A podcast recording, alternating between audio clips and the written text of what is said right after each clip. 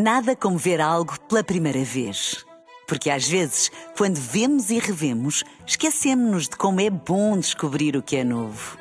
Agora imagine que viu o mundo sempre como se fosse a primeira vez. Zais. Veja como se fosse a primeira vez. Na rádio, no digital, em podcast. Música para sentir, informação para decidir.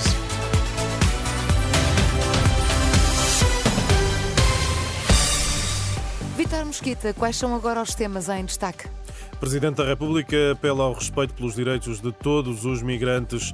Grupo de cidadãos pede a profissionais de saúde que suspendam formas de luta. Vamos então às notícias das duas. Informação para decidir na Renascença com Vitor Mosquita.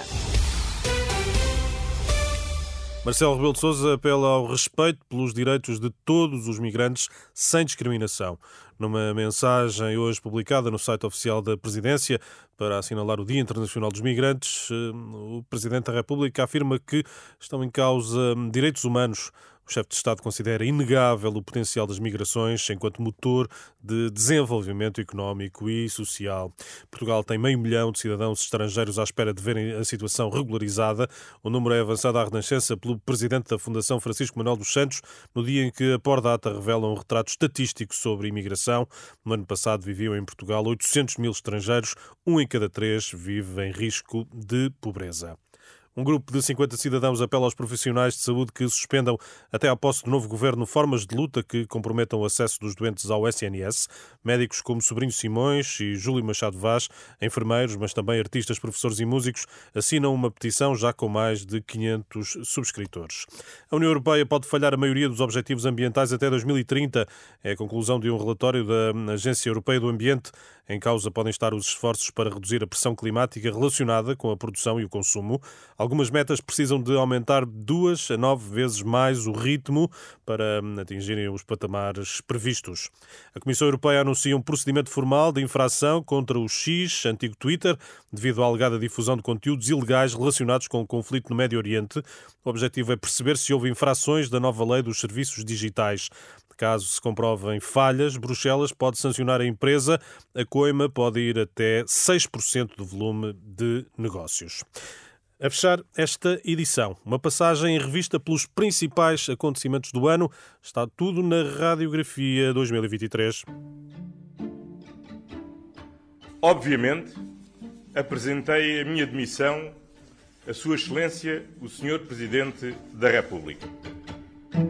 Obtivemos 512 testemunhos validados de vítimas de abuso sexual enquanto crianças e por membros da Igreja Católica. O primeiro-ministro israelita avisou esta manhã que o país está em guerra. O movimento islâmico Hamas lançou este sábado o maior ataque dos últimos tempos contra o território israelita.